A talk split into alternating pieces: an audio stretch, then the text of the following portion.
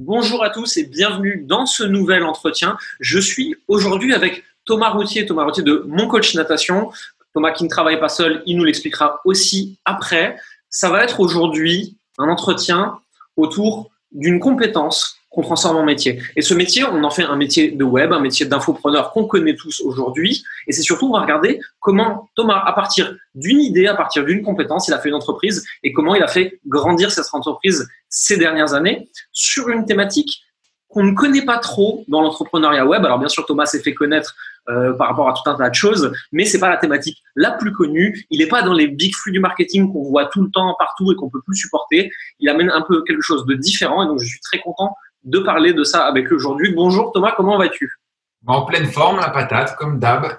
Euh, écoute, je, je viens de revenir de ma balade, je pète le feu, euh, je suis rechargé à bloc, donc euh, ça, j'attends plus que tes questions pour pouvoir rebondir dessus. Eh ben, c'est génial, parfait. Euh, pour commencer, déjà très simplement, euh, il y a pas mal de gens qui, euh, qui écoutent ces interviews, qui viennent du milieu, tu sais, du coaching, euh, de l'accompagnement, des thérapeutes, des gens comme ça, et ils connaissent pas forcément le monde de l'infoprenariat, donc ils connaissent pas forcément mon coach natation et toutes les choses que tu as pu faire ces dernières années. Est-ce que tu peux, pour commencer, un peu présenter ce que tu fais, expliquer un peu ton parcours, et puis on verra comment on évolue ensuite. Ok, donc voilà, du coup, j'aime bien ton pitch de départ. C'est vrai que c'est, un truc pas banal, hein, apprendre à nager en ligne. Il y a trois ans, quatre ans, bon, même encore aujourd'hui, hein, tu dis ça à des gens, ils vont me dire, euh, mais lui c'est un fou, euh, ça, c'est pas possible. Et, euh, et donc on est, on est parti sur une idée un peu saugrenue d'aider euh, les nageurs, les non-nageurs, les triathlètes, les, tous ceux qui ont une passion ou en tout cas un désir de mieux nager, de prendre plaisir à glisser, avoir des belles sensations, et, et, se faire plaisir, un peu comme on pourrait avoir en course à pied ou dans n'importe quelle autre discipline sportive. Mhm. Euh, on a décidé de les aider, mais à travers euh, des vidéos en ligne. Donc c'est parti d'une manière un peu simple, c'est-à-dire que on a commencé par faire une première vidéo sur YouTube et euh, bah, surprise, ça a plutôt bien marché. C'est-à-dire qu'aujourd'hui, c'est la toute première vidéo, elle a fait plus de 500 000 vues, donc euh, elle a vraiment beaucoup plu, elle a vraiment accroché et euh, bah, ça nous a encouragé en fait à en faire davantage. Donc on a fait un, petit nombre. On, a essayé de tenir ce rythme de une par semaine, mais au départ, quand tu jamais fait de vidéo, une vidéo par semaine, c'est quasiment en temps plein, tu vois. Donc, on était déjà débordés. Et, euh, et avec Camille, donc Camille fait les démonstrations dans l'eau. Euh, moi, je suis maître nageur à la base. Et, euh, et on avait décidé en fait d'apporter chacun notre expérience, c'est-à-dire que moi, j'étais pas nageur. j'ai jamais pratiqué la natation de manière assidue avant mes 20 ans. Et, et, je me suis mis un peu à la natation sur le tard parce que je m'étais fait une, une blessure au genou en fait. Et, euh, et on m'a dit, bah, t'as pas le choix. Là, maintenant, le foot, tu, mets ça de côté, tu vas devoir nager. Donc, j'étais nul, mais je me suis dit, bah, j'ai quand même envie d'apprendre et de pratiquer et de faire ça mieux. Et, euh, et du coup, bah, je me suis retrouvé un peu avec plein de difficultés que monsieur tout le monde peut avoir quand il se met à la natation. C'est-à-dire terrestre, tu viens d'un milieu terrien et tu dois tout réapprendre parce que tu es dans l'eau, euh, tu es dans une position horizontale, etc. Donc, tout un tas de, de changements de paradigme qu'il faut être capable de, de relever. Donc, c'est parti là-dessus. Donc, avec moi, mes compétences et mon expérience propre en tant que terrien. Et puis Camille, elle qui a une expérience de nageuse de haut niveau, qui nageait euh, 12 à 14 fois par semaine, euh, plus les séances de muscu, euh, donc qui était au niveau national, qui était de série, et, euh, et, et, qui a nagé euh, un peu partout dans le monde. Et donc du coup, voilà, on a, on a vraiment deux expériences très différentes, mais aussi très complémentaires. Et Camille fait les démonstrations dans l'eau, c'est très joli à voir, elle fait ça à merveille. Et, et moi, je fais les mauvais exemples que je fais aussi très bien. Et, euh, et voilà, là-dessus, on est vachement complémentaires. C'est parti un peu de là-dessus et de créer une chaîne YouTube. Aujourd'hui, on a un peu plus de 120 000 nageurs 2.0 qui nous suivent sur YouTube, qui sont euh, passionnés ou un peu moins, euh, un peu moins pratiquants, mais plus curieux et qui, et qui profitent de nos conseils comme ça en vidéo. Est-ce que c'est euh, est -ce c'est pas une certaine complexité d'apprendre aux gens quelque chose qu'ils vont faire à l'extérieur tout seul dans une piscine euh, à partir de, de formations, etc. Comment vous faites pour les former concrètement? À quoi ça ressemble une formation mon coach natation Ok, bah à la base, euh, donc moi j'étais habitué à donner des cours en présentiel, donc c'est-à-dire qu'en présentiel, euh, globalement, soit tu as une personne, soit tu as un petit groupe d'individus et tu vas leur donner des exercices à réaliser, tu vas les observer et puis en fonction des difficultés que tu vas avoir chez chacun, tu vas pouvoir les arrêter pendant la séance et leur apporter des corrections techniques.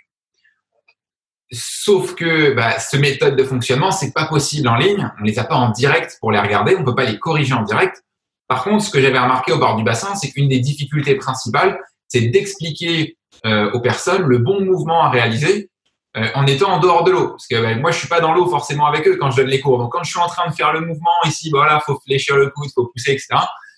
Ben, les gens, ils ont un peu mal à se le représenter. Et quand on est euh, passé sur un format vidéo sur YouTube, à ce moment-là, ça a tout changé parce que ben, ils avaient euh, la vidéo précise de Camille et il y a un canal d'apprentissage qui est ultra puissant qu'on utilise tous, c'est le mimétisme. Hein.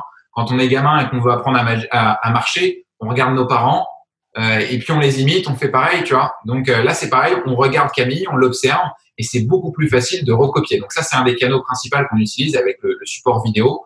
Euh, après, on va avoir un, support de séance pour pouvoir les amener avec soi au bord de l'eau, avec des recommandations à l'écrit. Et nous, on est vachement basé sur tous les éléments, les repères kinesthésiques, les repères sensoriels, le repérage dans l'espace, parce que tu vois, quand tu nages, par exemple, tu vois même pas où tu avances. Tu sais, quand tu cours, tu vois dans quelle direction tu avances, mais quand tu nages, bah, tu regardes le fond de la piscine, tu avances par là, tu sais même pas où tu te diriges, donc quand tu mets ta main, tu sais pas si c'est là, si c'est là. Donc tu as plein de difficultés. Donc c'est vraiment, nous on essaie vraiment d'apporter toutes ces, ces, solutions, euh, à la fois avec le support vidéo, à la fois avec les, les séances qu'ils peuvent apporter au bord du bassin, et puis avec nos explications complémentaires, des exercices à réaliser en dehors de l'eau, en vidéo, parfois face à l'ordinateur directement chez soi. Moi, c'est c'est très challengeant en fait pour nous. Ça a été de transposer toutes nos connaissances et de les mettre sous un format en ligne pour qu'il soit plus efficace encore que ce qu'on pourrait proposer quand on est en face à face. Mmh. D'ailleurs, un des trucs que j'ai appris en faisant ça, c'est qu'aujourd'hui, quand je dois donner un cours de natation, je me mets à l'eau très souvent parce que bah, c'est beaucoup plus efficace. Je peux leur faire les démonstrations en direct. Alors qu'avant, et de manière générale, hein, il y a très peu de maîtres nageurs et de coachs qui vont se mettre à l'eau pour faire ce genre de démonstration. C'est hyper intéressant. Et euh, quand, quand tu expliques un petit peu les, mauvaises pratiques, le mec qui galère et tout, je vois tout à fait. Euh, il y, a, deux ans, je crois, je m'étais blessé euh, au genou à cause de la course à pied que je pratique moi pas mal. Et je me retrouve à vouloir faire du cardio, mais avec mon genou, le vélo, c'est on oublie directement. Je déteste ça. Je vois, moi, qu'est-ce qui me reste? Je vais nager, tu vois. Je vais dans une piscine à Paris avec mes lunettes, mon, mon, chapeau de spermatozoïde là, et je commence à nager. Et en fait, j'ai pas de souffle dans l'eau alors que j'en avais dehors. Euh, je me rends compte que j'avance absolument pas. Le crawl, j'ai jamais appris à le nager, donc je suis là avec une vieille brasse euh, concrètement où toutes les trois brasses je coule, mais c'est pas de la brasse coulée, je fais pas exprès. Et là, je me, me retrouve à devoir tout réapprendre. Et effectivement, c'est une vraie difficulté. Et euh, je pense qu'aujourd'hui, c'est un truc, ça va continuer à croître, selon moi, parce que vu qu'il y a de plus en plus de coureurs euh, pour des raisons de confinement et d'autres raisons, euh, il y a de plus en plus de gens qui vont faire n'importe quoi, donc ils vont se blesser, donc ils vont avoir qu'une seule solution, c'est d'aller nager. Parce que à moins que tu nages vraiment, vraiment en intensif, il y a quand même moins de chances de sneaker un truc dans l'eau, euh, puisqu'il faudrait vraiment faire un enchaînement de mouvements dégueulasses pendant des heures et des heures et des heures. Ouais. Ben, justement, c'est important, mais parce que dans l'eau, il n'y a pas de choc, euh, il n'y a pas d'impact, etc. Donc, euh, grande majorité des articulations sont protégées. Par contre, quand on nage avec une technique approximative, quand on débute, si on nage beaucoup avec cette technique approximative, euh, le principal risque, c'est au niveau de l'épaule, parce que l'articulation de l'épaule, c'est l'articulation la plus mobile. Hein. Elle, elle, bouge sur trois plans, donc c'est la seule articulation qui est aussi mobile. Et donc il y a pas mal de, bah, de tensions qui peuvent être euh, euh, appliquées en fait sur cette articulation. Et quand on répète, bah, je sais pas si à chaque longueur tu fais 30 coups de bras et que tu fais 100 longueurs en une heure, bah, tu as fait 3000 fois le même mouvement, tu vois.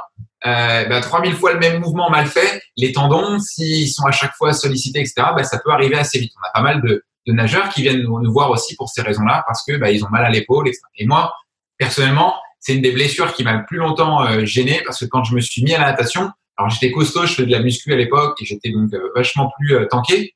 Je nageais vite, mais après quelques mois, j'ai commencé à avoir très mal aux épaules, parce que je nageais n'importe comment. J'étais très puissant, je fais 1m93, tu vois, donc la natation, ça allait bien. C'était mon sport, mais voilà, je le faisais mal et du coup, je me suis vite blessé. Donc, j'ai dû vraiment apprendre à avoir une technique beaucoup plus euh, efficace, beaucoup plus fluide pour pouvoir ramener euh, le bras, par exemple, sans me, sans blesser. Mais effectivement, il y, a, une, une forte, il y a un fort besoin de tout réapprendre parce qu'à partir du moment où tu passes du milieu terrestre, tu es en position verticale quasiment tout le temps, tu passes en position horizontale. Tu vois plus dans quelle direction tu. Et en plus, tu dois réapprendre tout en termes de respiration parce que tu n'es plus en train d'inspirer euh, de manière active, mais tu es vraiment en train de d'expirer de, manière active. Donc, tu vois, que des changements de paradigme sur des trucs très basiques, très fondamentaux, des trucs qu'on a déjà automatisés, donc faut les déconstruire, puis les réapprendre, puis à nouveau les automatiser. Donc, euh, il y a énormément de, bah, il y a énormément de valeurs que nous on est capable d'apporter aujourd'hui. Hein. C'est vraiment là-dessus qu'on s'appuie. C'est marrant parce qu'il y a un parallèle assez fort entre le coaching qu'on fait sur de l'humain aujourd'hui, euh, moi avec Florian dans, dans, le business, ou même les coachs qui sont vraiment dans le déblocage émotionnel, des choses comme ça. C'est que tu as appris avec un certain paradigme toute ta vie et tu dois complètement réapprendre quelque chose qui n'est pas du tout intuitif. Et ça, l'enseigner à travers des vidéos, à travers des formations, sans pouvoir le montrer, etc., c'est un vrai challenge. Je me pose aussi une question, du coup, c'est quelle est la différence entre le métier que vous faisiez quand vous avez commencé cette entreprise et ce que vous faites aujourd'hui avec Camille?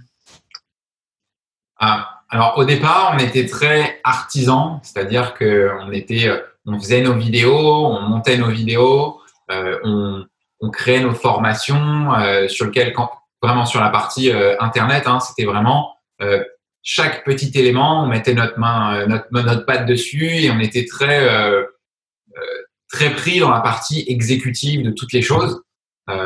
et on avait vraiment ce sentiment de devoir absolument tout faire à la perfection dès le départ de faire la meilleure formation possible, euh, de tout de suite apporter toutes les choses. Et si jamais ça convenait pas à quelqu'un, on refaisait tout. C'est-à-dire que ah c'est pas grave pour cette personne, tu vois. Alors je sais c'est amusant comme anecdote. La première formation qu'on a vendue c'était euh, endurance express, je crois. Donc on vendait ça 97 euros. c'était une formation sur trois mois dans lequel il y avait il y avait trois séances par semaine. Donc on avait globalement, on avait ciblé un profil au départ et on s'est retrouvé avec trois, trois profils différents. C'est-à-dire, on avait vendu pour 10 ou, 13 personnes, je crois. Il y en avait 10 qui avaient le bon profil, un qui était pas assez bon, enfin, qui était plus débutant et un qui était euh, plus avancé. Bah, qu'est-ce qu'on a fait? On a fait trois formations. Et tu vois, aujourd'hui, j'aurais, enfin, avec le recul, je me dis, mais pourquoi j'ai fait un truc pareil? Il suffisait simplement bah, de rembourser ces deux personnes et de dire, bah voilà, c'est pas grave, on ne s'adresse pas à vous pour le moment, on fera plus tard. Et voilà, on a tout refait. Et c'est pas grave, on avait fait trois formations et on travaillait trois fois plus, etc. Et c'était une galère. Et après, on a refait encore une nouvelle formation et refait une nouvelle formation. Et, vraiment, c'était ce truc d'artisan qui refait les choses, qui euh, vraiment sans cette notion de. Alors, on avait cette notion de bâtir un système avec la chaîne YouTube. On avait bien compris que c'était un, un asset assez intéressant puisque bah, le fait de bâtir une chaîne YouTube, il y a vraiment une croissance, un, un effet cumulé, le fait de grossir, euh, plus tu es populaire, plus tu deviens populaire sur YouTube. Donc, c'est vraiment quelque chose de purement scalable. C'est très, très intéressant. Mais bah, sur le reste, on n'avait pas compris ça. Donc, euh, ça nous a pris beaucoup de temps. Aujourd'hui, c'est assez différent parce que euh, je suis plus l'architecte. Donc, c'est-à-dire que je vais plus chercher à comprendre quelles sont, quelle est la direction à prendre, quelles sont, quelle est la structure à mettre en place, dans quel rôle les personnes avec qui on travaille seront les plus performantes, euh, avec qui on a besoin de s'entourer pour avancer et, et, vraiment de sélectionner aussi euh, aujourd'hui quels sont les talents qu'on a besoin d'attirer pour venir travailler avec nous et continuer d'évoluer. Et ça n'a vraiment plus rien à voir avec ce que je faisais au début. Et si tu m'avais dit ça au départ, je t'aurais dit, mais euh, jamais je vais être capable de faire des trucs pareils, tu vois. Et euh, aujourd'hui, je suis capable de gérer euh, ouais deux, trois boîtes en parallèle et, euh, et toujours d'être aussi efficace, voire d'être même bien plus efficace, pardon, qu'auparavant sur la partie mon coach natation. Mais c'est un process. Évidemment, on apprend, on se forme au fur et à mesure, on fait beaucoup d'erreurs, on en tire des conséquences, on en tire, oh, c'est quand même mieux hein, quand on fait des erreurs d'essayer d'en tirer des leçons, et puis, euh, et puis on s'améliore comme ça sur le chemin. C'est quoi les principales leçons que tu as retirées des différentes erreurs que tu as pu faire au cours des dernières années? Euh, Alors, une, une qui m'a peut-être le plus marqué, euh, ça a vraiment été de me dire que euh, ça y est, ça marche, euh, je suis arrivé, genre ça va fonctionner tout le temps. Et ça, c'est un truc, pour moi, c'est une super leçon parce que voilà, c'était l'été dernier, donc on avait des super résultats, une très forte traction. On avait beaucoup bossé sur un, un, tunnel qui fonctionnait très bien. on envoyait beaucoup de budget dessus. On avait une très belle croissance et et quasiment depuis le début, en fait, euh, Camille aime beaucoup faire des, des, tableurs Excel pour voir comment évolue la boîte. C'est super forte à ça. Et on avait une belle linéarité, c'est-à-dire que la croissance était nickel, tu vois, ça se maintenait. Euh, et puis, euh, la dadame, tu vois, septembre arrive, on fait un super mois, octobre, ça descend, ça marche plus comme avant, les tunnels qui ont toujours marché ne fonctionnent plus. Euh, voilà, qu'est-ce qui se passe? Eh ben, euh, c'est juste qu'en fait, euh, il y, y, a un besoin quand même de toujours se, se renouveler. Alors pas forcément euh, raser tout et tout recommencer, mais juste chercher à toujours apporter une touche supplémentaire, une valeur supplémentaire, euh, essayer de, bah, le marché évolue, le monde évolue, les gens évoluent aussi. Et donc, si toi, tu n'évolues pas, voilà, tu restes en arrière. Donc, euh, si tu n'es pas tout le temps en train de progresser, mec, c'est que tu régresses. Et ça, c'est un des trucs que, j'ai pris, euh, j'ai pris une bonne claque pour m'en mettre. Ça m'a bien pris 3-4 mois pour comprendre que bah, voilà, j'avais un problème dans ma façon de bosser. Je faisais encore trop l'artisan sur beaucoup de choses. J'avais un problème sur euh, ma, ma, manière de travailler avec les gens. J'étais pas un très bon manager. Euh, j'avais un problème aussi sur ma manière de recruter parce que bah, je, je, faisais ça en, tâtonnant un peu et, et j'avais pas compris la valeur qu'il y avait dans le fait de, de, de trouver les, les, bonnes personnes, tu vois, et de euh, dans l'humain finalement. Parce que l'humain, c'est pas juste la persuasion, hein, c'est le management, c'est le recrutement, etc. Et il y a énormément de valeur en fait dans l'humain. On parle toujours des systèmes, des ordinateurs, des algorithmes, des machins. L'humain, c'est vraiment le truc le plus important. Et, et tout ça, bah, ça m'a, ça m'a permis en fait de mettre une bonne claque là-dessus et de dire bah, attention, si tu négliges l'humain à chaque fois et que tu le survoles et que tu restes dans ta tour d'ivoire, en fait, ça va pas se passer comme ça. Les chiffres, c'est bien, et l'humain, c'est, c'est, c'est bien plus important. C'est marrant parce que c'est un peu un truc que j'ai vécu il y a un an et demi, je pense, juste avant de m'associer avec Florian. C'est que euh, moi, j'avais commencé à vendre des offres de coaching à l'époque. À l'époque, je faisais encore du coaching one-one. Et je me souviens, c'est qu'il y a la belle ascension qui commence. Et donc, je vois sur trois mois, je fais 25 000, 20 000, 35 000. Euh, alors, à remettre entre guillemets pour ceux qui nous écoutent, hein, c'est de la vente euh, hors taxe de coaching. Hein, donc, c'est payé sur la durée. Il peut y avoir des choses qui se passent entre temps, etc. Et genre, le quatrième mois, ça fait 5 000. Bam et je prends une grosse claque dans la gueule. Je me dis merde, qu'est-ce qui se passe? J'ai tout fait comme avant et tout. Ben, je venais de découvrir un truc, c'est qu'en fait, euh, dans un business, il y a un pipeline. Et donc, il y a comment on fait pour être découvert, l'endoctrinement, la vente. Ben, en fait, j'avais euh, cramé en termes de vente euh, tout mon pool de clients existants. Euh, ceux qui venaient d'entrer en termes d'endoctrinement, ils n'étaient pas assez loin pour passer à l'action. Et j'avais quasiment rien découvert. Donc, j'avais quasiment aucun moyen d'acquisition. Et, et, donc, à cette époque-là, j'ai découvert ce truc, et un peu à la dure, tu sais. Et, euh, et ça, ça met une claque la première fois quand tu te rends compte que non, en fait, va falloir faire des efforts à différents niveaux et te renouveler à différents niveaux en permanence. Et que c'est ce qui te permet de grandir en tant qu'entrepreneur. L'humain vient ensuite, évidemment. Je suis complètement d'accord avec toi là-dessus. Tu l'as expérimenté ça aussi, toi? Ouais, vraiment. Bah, on a. Euh, bah, ça, ça c'est un peu similaire à ce que tu viens de dire, c'est-à-dire que on était en train d'épuiser euh, la source de trafic.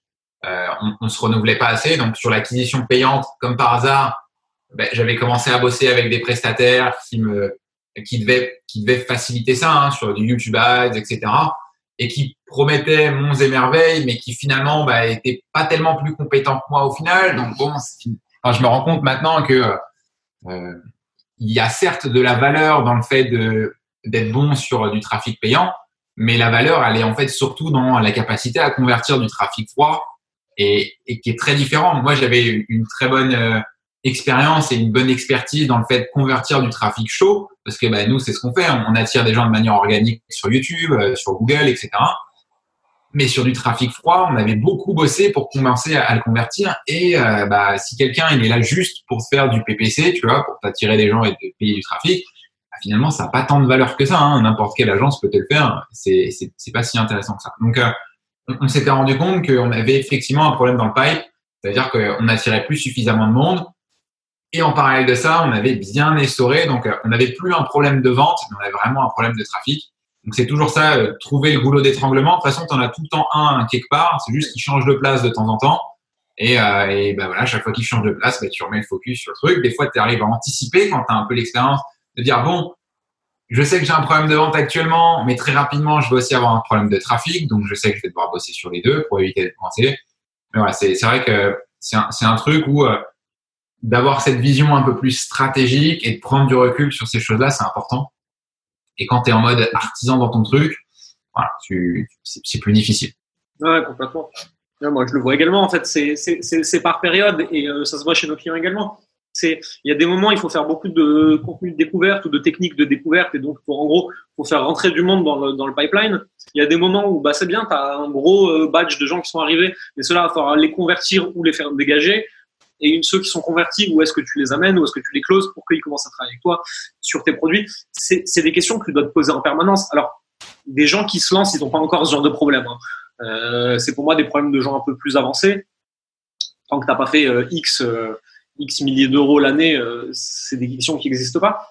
Ce qui est marrant ici, c'est que pour arriver, toi comme moi, au, au, même endroit sensiblement, avec le même genre de problématiques, sur des tailles de business qui sont élevé par rapport à la moyenne des gens, si tu veux. On est passé par deux chemins très différents. J'aimerais bien qu'on en parle.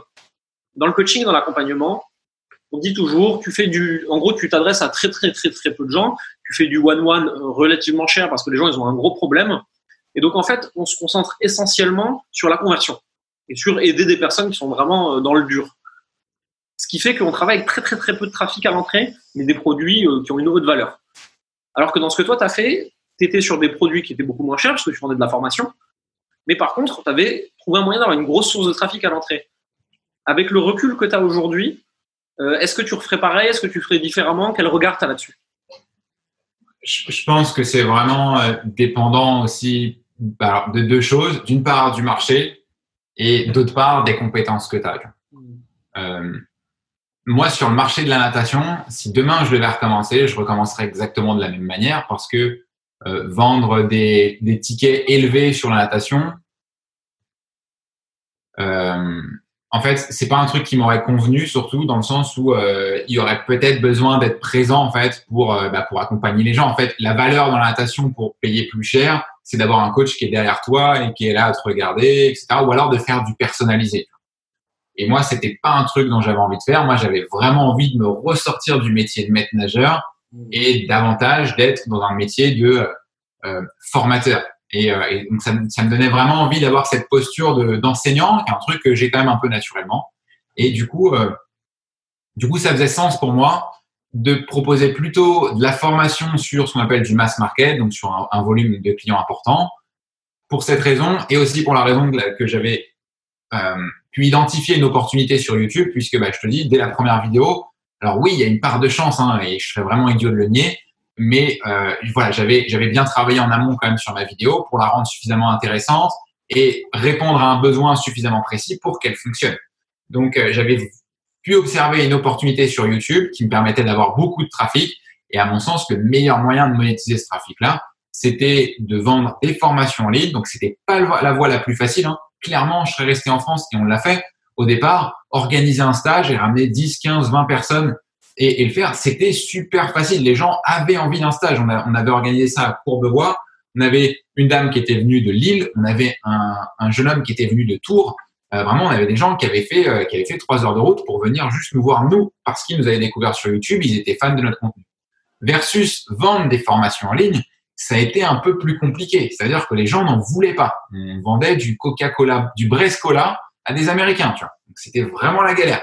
Mais euh, la barrière à l'entrée fait que aujourd'hui, bon alors maintenant il y a des concurrents qui arrivent un peu vendre maintenant qu'on a ouvert la voie, euh, mais quand je dis un peu avant, voilà, ils, survivent. Euh, alors qu'auparavant, les peu de gens qui étaient sur ce marché francophone, c'était ils avaient vendu pour 1000 euros en 5 ans, tu vois. Donc c'était vraiment ils étaient là, mais parce que ils, bon, ils savaient pas trop pourquoi ils étaient là. Donc on a vraiment essayé de casser cette barrière à l'entrée. Ça a été très long, très difficile, mais ça marchait aux US et c'est ce qui me faisait dire que ça pouvait marcher aussi en si c'était à refaire, euh, et tu vois, aujourd'hui, j'ai monté un second, euh, un second business et, euh, et, je suis associé aussi dans un troisième. Et j'adore toujours le mass market. Hein, c'est pour ça que je suis associé en e-commerce. Je trouve que c'est vraiment un truc qui est pour moi assez incroyable. On pourra en reparler plus tard. Mais, euh, et d'ailleurs, j'ai aussi lancé du e-commerce sur la natation. Mais euh, sur la partie coaching, bah, je suis pas parti sur du mass market. Je me suis pas dit, allez, tiens, je vais vendre des formations de comment faire une chaîne YouTube à 100 euros ou à 200 balles et je vais essayer de l'écouler à 2000 personnes.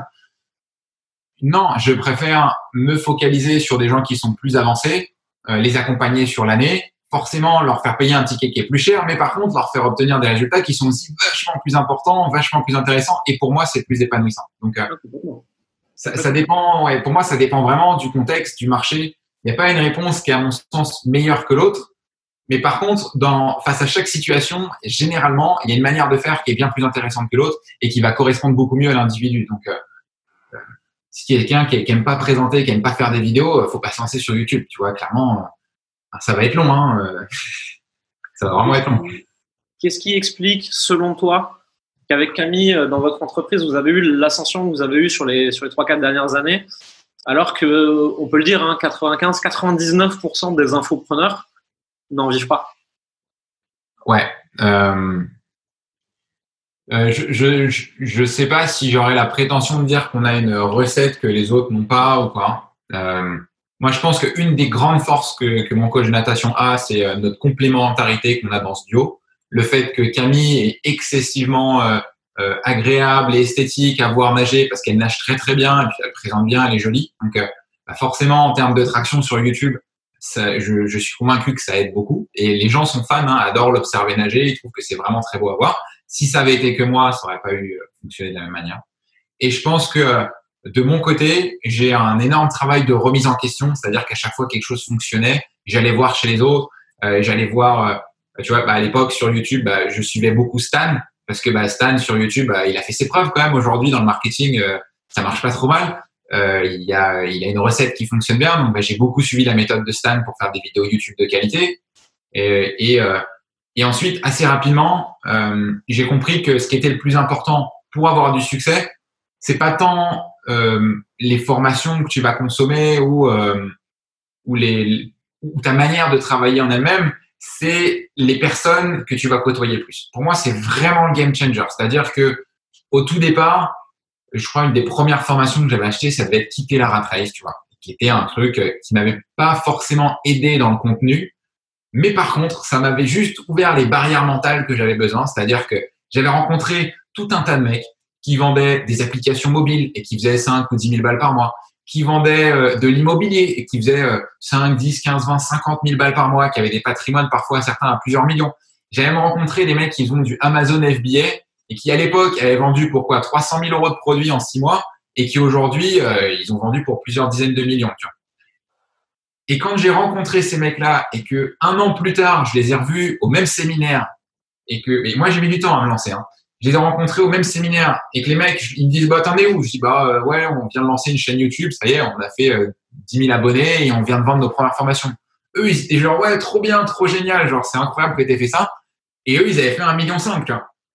et j'étais là à me dire, ok, mec, genre, euh, ok, j'ai vraiment besoin de m'ouvrir plus de barrières mentales, tu vois, il y a vraiment plein de trucs que je peux apprendre, ça fonctionne. Et finalement, si j'avais traîné, je sais pas, avec mes potes d'avant uniquement ou avec mes parents, bah, ils m'auraient tous dit ce qu'ils me disaient à l'époque, c'est-à-dire, bah non, mais mec, apprendre à nager, c'est beau de rêver, euh, puis de voyager autour du monde, c'est beau de rêver, mec, mais c'est pas possible. Et si j'étais resté persuadé de ça, bah, inconsciemment, je l'aurais fait capoter ce projet. Donc, ce qu'on a fait, c'est qu'à partir du moment où la vidéo est partie et qu'on a fait nos premières ventes sur Internet, je crois qu'on avait fait genre 1000 balles ou 1200 balles. On a dit, OK, super. Camille, elle avait posé sa démission déjà de façon trois, trois semaines avant euh, de chez Capgemini. Euh, elle n'a même pas encore commencé le CDI. Hein. Elle avait dit, bah écoutez, on part au Vietnam au mois de mars. Euh, et nous, c'est bon, on quitte la France, ça y est, on est nomades digitaux, ça y est, ça marche, c'est parti, tu vois. en fait, moi, moi j'étais déjà convaincu à bloc, mais elle, elle était, ça y est, elle se met à y croire aussi. Donc, ça y est, on plie bagage, on rend l'appart, on se casse. Le 15 mars, on était barré. On se retrouve à Ho Chi Minh, on a été manger avec Stan. Après, à Bangkok, on était parti vivre avec Enzo. Euh, après, on est reparti à Chiang Mai, etc. Et en fait, ben, on a continué de côtoyer des gens pour qui ça marchait. Et résultat, ben, les résultats, ils sont, ils sont arrivés. Ça a continué de monter. C'est-à-dire que on a généré 2000, 5000, 10 000.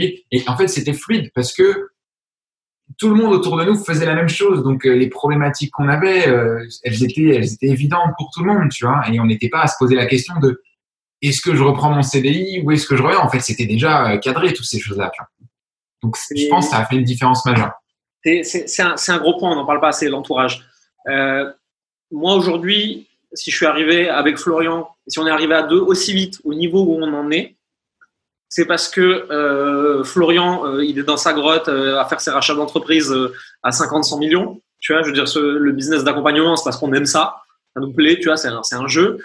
moi, à côté de ça, les gens que je fréquente à l'année, c'est des gens qui ont soit des boîtes, euh, des startups, euh, des boîtes d'e-commerce, des boîtes dans le vêtement, ou alors c'est des gens qui ont des business d'accompagnement. Ils font tous entre 1 et 10 millions. Euh, si tu veux, moi, il y a deux ans, il y a un an et demi, quand je faisais les premiers 100 000, ils me tapotaient sur l'épaule et ils disaient, bon, c'est bien, quand est-ce que tu travailles vraiment? Et, et ça, ça, te fait grandir, ça te fait step up très vite, parce que ces gens-là, ils peuvent te dire, attention, ça va merder là bientôt. Attention, surveille ça. Attention, regarde ça et en même temps, ils te font voir que ça marche, que c'est possible. Euh, et c'est comme ça que tu grandis beaucoup plus vite. Et si tu n'avais pas eu ces fréquentations, je suis sûr que tu aurais été tout à fait capable techniquement de le faire aussi. Mais tu n'aurais pas eu cette croyance profonde d'avoir des, des, bons potes qui le font déjà. Et ça, ça change tout. Moi, pour moi, ça change tout. Et maintenant, c'est un truc que je, que j'utilise vraiment activement. C'est-à-dire qu'au départ, je l'avais fait un peu euh, instinctivement, tu vois, c'était un peu inconsciemment où j'avais commencé à me rapprocher des gens euh, qui m'inspiraient et que j'avais envie, enfin, auxquels j'avais envie de ressembler.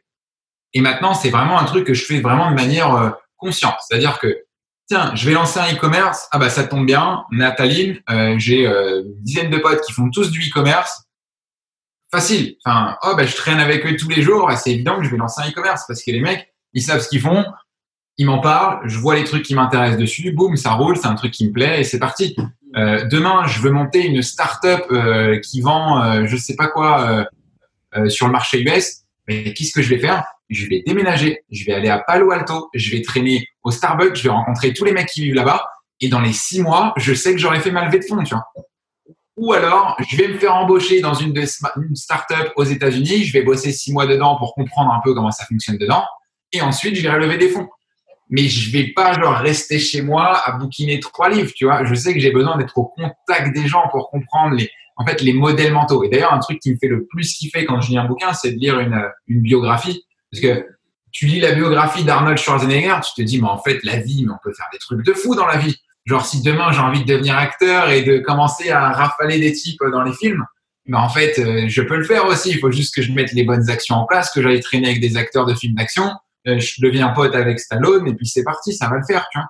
Et, vraiment, moi, c'est de, changer ce modèle mental à chaque fois.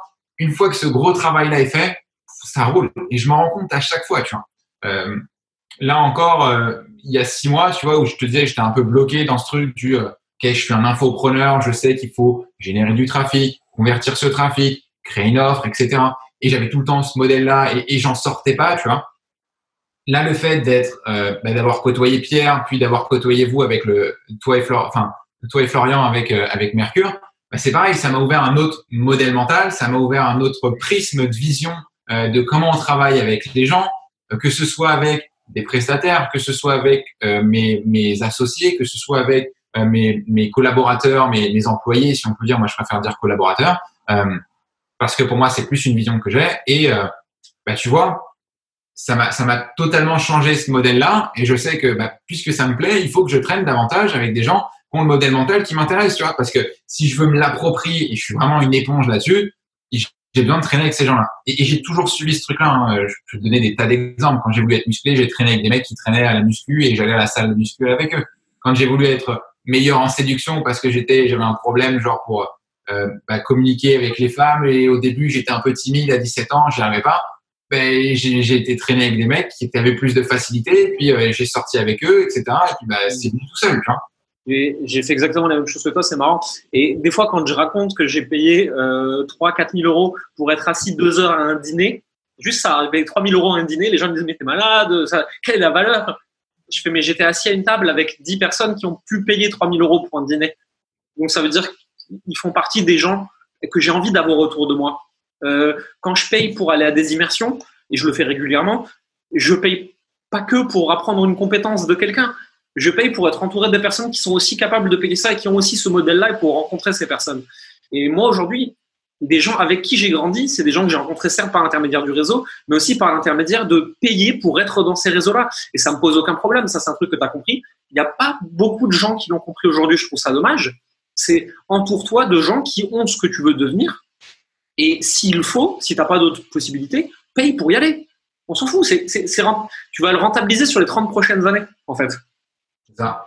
Ouais, c'est vraiment un truc du. Euh, bah, de, alors, comment on appelle ça C'est. Euh, euh, l'entropie. Donc, on, devient, on devient la moyenne, on s'adapte en tout cas à l'environnement, tend à, à, s'équilibrer. Donc, si tu es avec des gens qui sont très différents de toi, à force de traîner avec eux, finalement, ils vont plus être si différents de toi, mais c'est toi qui vas devenir un peu plus proche d'eux. Et moi, par contre, je, je, rencontre une vraie difficulté sur trouver des immersions de vraiment de qualité avec des gens qui me ressemblent, des gens que j'ai envie de, de, de auxquels j'ai envie de ressembler.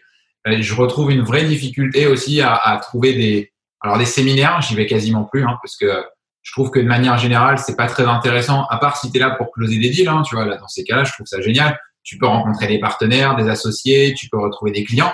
Mais euh, moi, tu vois, qui était dans le domaine de la natation, je me disais tout le temps, ah, pourquoi tu viens pas à mes séminaires bah, écoute, euh, le mec qui va monter sur scène, il va probablement va prendre que dalle, et puis euh, l'effet soufflé euh, où t'arrives, t'es pumpé up pendant deux jours, et puis la semaine d'après, ça redescend progressivement.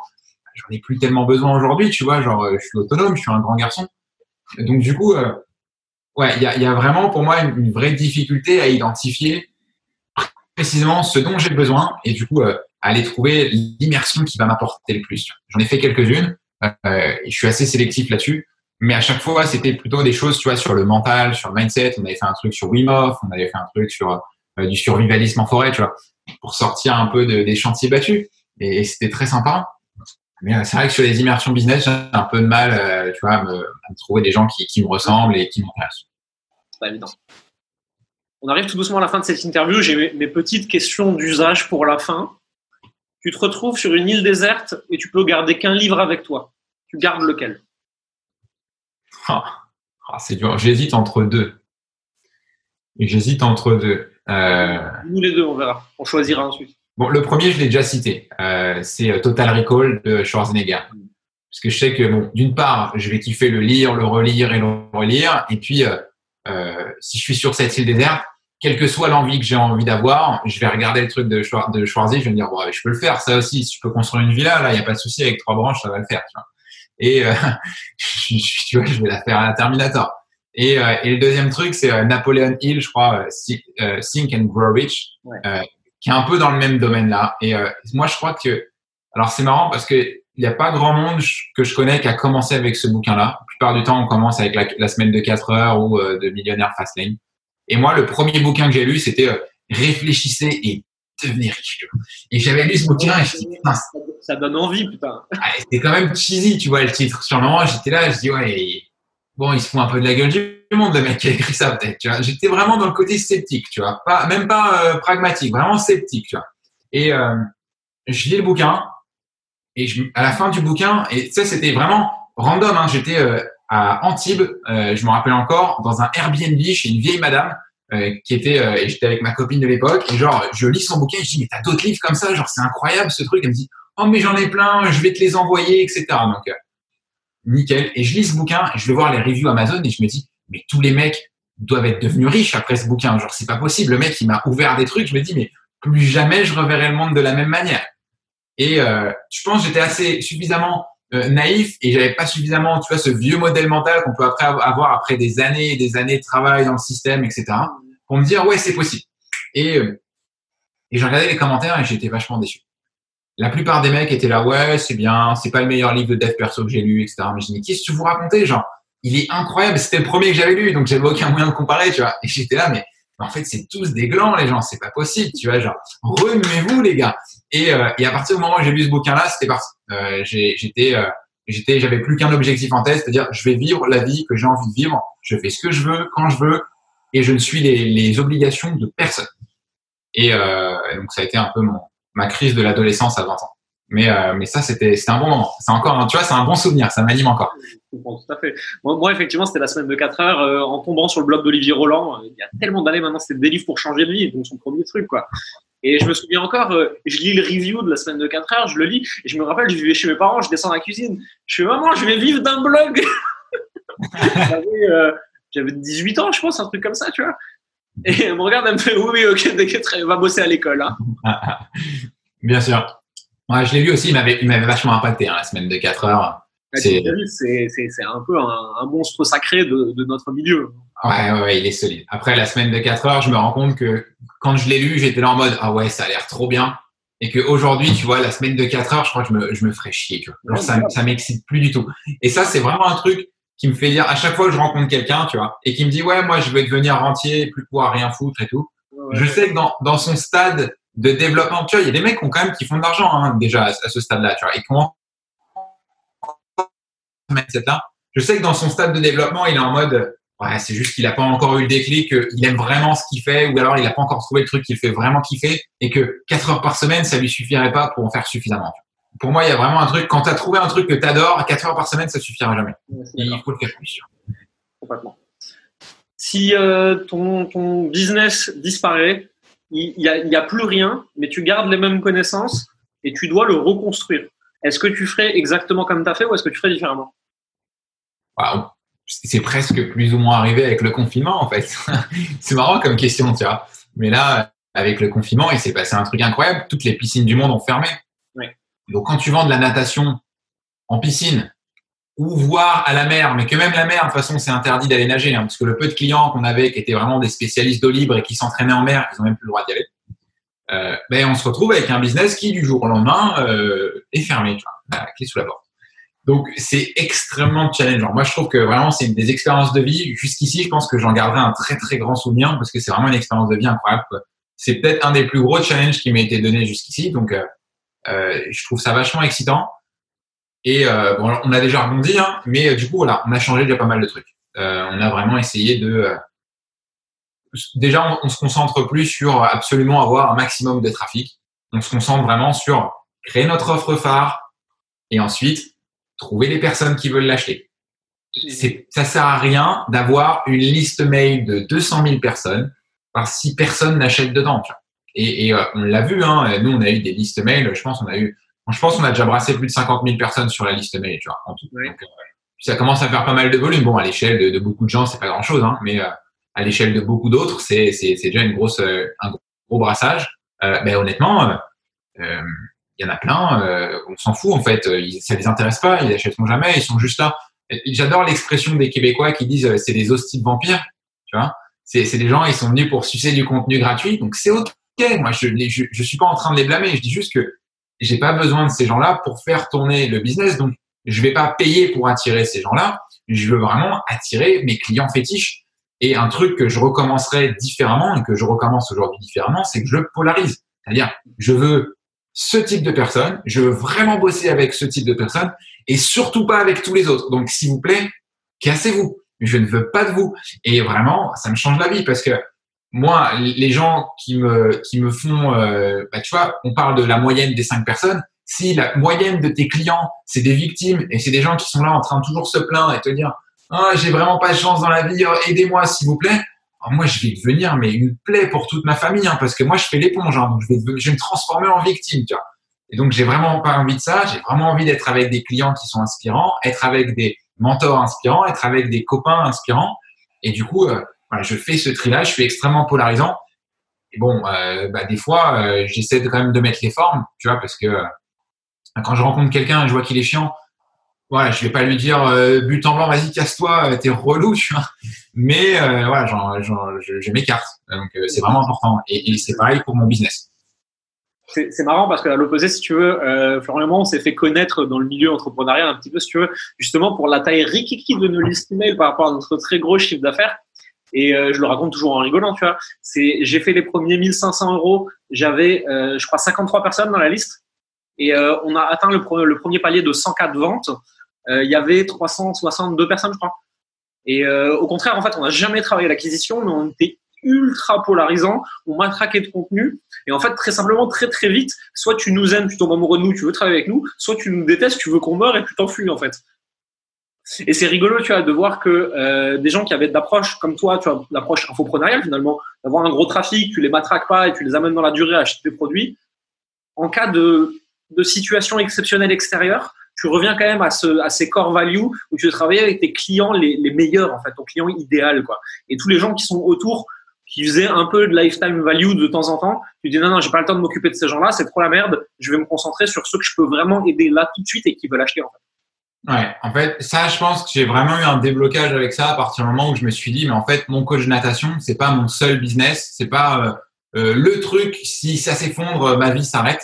Et à partir du moment où j'ai lâché prise sur ce truc du, euh, ouais, c'est mon petit bébé de mon premier business, j'ai envie, tu vois, d'être euh, d'être bien, de, de, vraiment prendre soin, etc. Mais que c'est juste, voilà, c'est un business parmi d'autres et que c'est surtout, euh, bah, du coup, j'ai envie vraiment de prendre 90% de kiff absolu dans ce business et les 10% restants, bah, à la rigueur, je les fais même pas. Euh, alors qu'avant, j'étais en mode, bah, j'ai vraiment envie de, de, faire un maximum de choses pour ce business. Donc, j'étais un peu au service de ce business et donc, j'avais pas envie, tu vois, euh, de faire des choses trop hardcore ou trop polarisantes ou, euh, tu vois de j'avais vraiment envie que ce business se porte le mieux possible. Donc pour moi, bah, il fallait absolument qu'il y ait le plus de trafic possible, il fallait absolument qu'il y ait le plus de ventes possible, qu'il y avait le plus de, de clients possible, et que si les clients me faisaient chier, bah, c'est pas grave. c'est à moi de les gérer et c'est pas mon business. Enfin, mon business, il doit surtout pas en souffrir, tu vois. Et, j'ai vraiment eu cette, tu vois, ce switch où en gros, c'est plus moi qui suis au service de mon business, mais c'est mon service, c'est mon business qui est à mon service. Et c'est-à-dire que si j'ai des clients qui me fait chier, tant pis pour le business, mais pas tant pis pour moi, tu vois. Moi, je ne veux pas d'emmerde. Et à partir du moment où je suis clair là-dessus, mais les certitudes qui sont revenues et le plaisir que j'ai pu prendre, il est incroyable. C'est vraiment ce truc-là que je changerais, voilà, si je vais faire. J'ai vécu un peu les mêmes choses aussi, c'est rigolo. Une dernière question pour finir. Si tu avais un conseil business à donner aux entrepreneurs qui nous suivent, une leçon, quelque chose qui est aujourd'hui important pour toi, que tu aurais aimé qu'on me dise au début, ce serait quoi?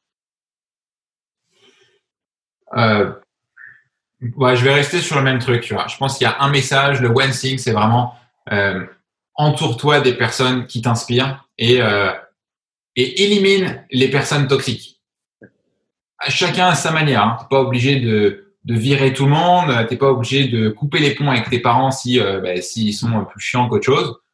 Mais voilà, prends de la distance, protège-toi et entoure-toi des personnes qui t'inspirent et le reste va suivre tout seul. Mais c'est c'est presque trop facile en fait à partir du moment où tu te concentres là-dessus, à quel point le reste devient fluide, quoi. C'est euh, et l'énergie, etc. pour moi, c'est vraiment le one thing, c'est ce truc-là. C'est complètement vrai. Euh, pour des personnes qui ne te connaissent pas ou qui veulent en savoir plus, où est-ce qu'on retrouve tes réseaux à toi? Où est-ce qu'on retrouve mon coach natation? Comment on fait pour en savoir plus et pour te retrouver? Ok, bah alors du coup, moncoachdenatation.fr euh, si vous voulez retrouver le site web, la chaîne YouTube du même nom, la page Facebook du même nom. On a essayé d'être congruent, hein, Instagram, tout ça, tout est du même nom. On mettra tous les liens en dessous de toute façon. Voilà. Et puis euh, moi, à titre personnel, si vous voulez échanger avec moi, euh, vous pouvez me retrouver sur Facebook, c'est Thomas Routier. Et, euh, et voilà, on pourra mettre le lien aussi. J'ai une jolie photo sur le Marina Bay Sands, un super hôtel à, à Singapour. On avait fait des, des rushs magnifiques sur la piscine. Je sais pas si tu vois, ça c'est les les trois tours à Singapour où il y a une piscine qui est posée dessus avec une, une, infinie poule magnifique. Et on était avec Camille, on avait passé une super matinée. Réveil à 6 heures, tu vois, pour avoir un peu de place dans, dans la piscine, hein, parce qu'à 6h30, tous les Chinois font les photos. Donc voilà, si jamais vous avez l'occasion d'aller là-bas, euh, levez-vous tôt pour profiter de la piscine, parce qu'après, c'est niqué. Il y a 800 personnes dedans et c'est le bordel. Écoute, Merci pour ton temps, Thomas. J'ai été hyper content d'échanger avec toi. C'était hyper intéressant. J'ai passé vraiment un bon moment. Il y a eu énormément de valeur apportée dans cette interview, dans cet entretien pour les gens qui nous suivent, pour les gens qui ont écouté en entier.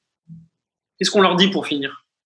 Bah, Lancez-vous, hein, euh, attaquez. Et puis, euh, voilà, commencez à attaquer d'abord par euh, votre réseau et qui est-ce que vous côtoyez. Et après, le reste, ça va suivre tout seul. Mais lancez-vous. Et, et puis, bah, si vous voulez suivre des, des personnes inspirantes, bah, faites-le avec Jérémy, par exemple ou faites-le avec d'autres personnes si vous avez d'autres personnes inspirantes. Hein. Nous, on s'en fout en fait, mais juste faites-le quoi, passez à l'action. Et, euh, et c'est un bon moyen de le faire avec des mentors parce que si on les a pas dans son entourage proche, c'est aussi une bonne manière de, de s'améliorer. Bah, écoute, c'est un très bon message de fin. Merci pour tout et merci à tous de nous avoir écoutés, d'avoir passé ce moment avec nous. Et je vous dis à très bientôt. Bye. Bye bye.